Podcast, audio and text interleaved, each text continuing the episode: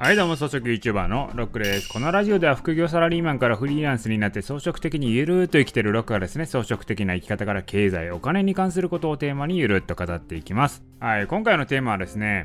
引き寄せの法則を全面否定してみるということでねお送りしていきたいと思うんですけどはいもうクレームがいっぱい来そうなネタですね。はいこれ何を言いたいかというとですよ引き寄せの法則ありますよね引き寄せの法則。でもこれ全くね引き寄せてないんじゃないのかと。いうことなんですよ。これねもう早速ねブーイングボタンがねいっぱい押されてる頃なんですけれども。いやね例えば欲しいものが手に入ったとか会いたい人を引き寄せたとか言うじゃないですか。いやそのこと自体は確かにあると思うんですけどそれはですよ引き寄せたのではないと思ってるわけなんですよ。これ何が言いたいかというと寄ってきたんじゃないですよね。自分でそこに向かってるんですよ。いや欲しいものがね勝手に来たんちゃうんすよ。欲しいものを手に入れるためにね何らか行動して手に入れてるわけなんですよ。で会いたい人に会えるようにその人が気づくような行動をしたりアピールしたりをすることによってこれ自分からね行動してそこに会いに行ってるわけなんですよね。全く引き寄せてない。自分がそこに近づいてるっていうね。これ引き寄せの法則じゃないじゃないかと思ってるわけなんですよ。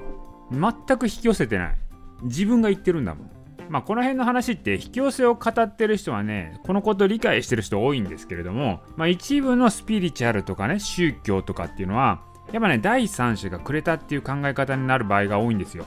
だからねこれってね同じ現象同じことが起きますよね。何何らかが手に入ったって何らか出会えたとかっていうのは同じ現象なんですけどこれをですねいろんな解釈で見てるだけなんですよね。私はですよこれを次元を上げて上から長官するように見てるんですよね。一つの側面だけで見ないようにしてます。例えばですね引き寄せの法則であれば引き寄せの法則っていうのは、まあ、心理学で言ったらですよ。あれただのカラーバス効果ですよね。で宇宙の話する人であれば、まあ、これ宇宙からのプレゼントとかいう方もいるだろうし、まあ、キリスト教の方であればこれはイエス様からのプレゼントっていう風にねまあ側面が変わればですね同じ現象であっても側面があればいろんな解釈があるわけなんですよ。全部同じことなんですよね。見方が違うだけ。だそれをですね一つの側面だけを見るんではなくて次元を高めて上からね見れるように視野を広げるっていうのも重要なんじゃないのかなって思うんですね。まあなんですけどこれってねこれ以上言うとね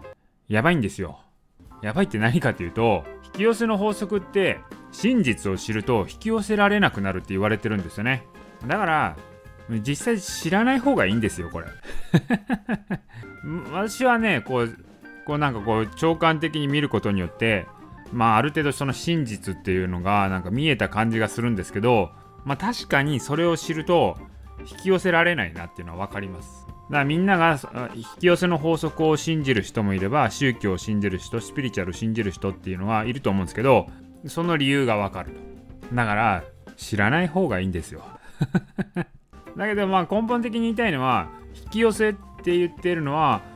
寄ってないよねと言ってるよねと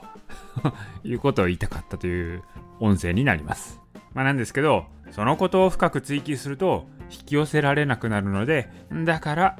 知らない方がいい。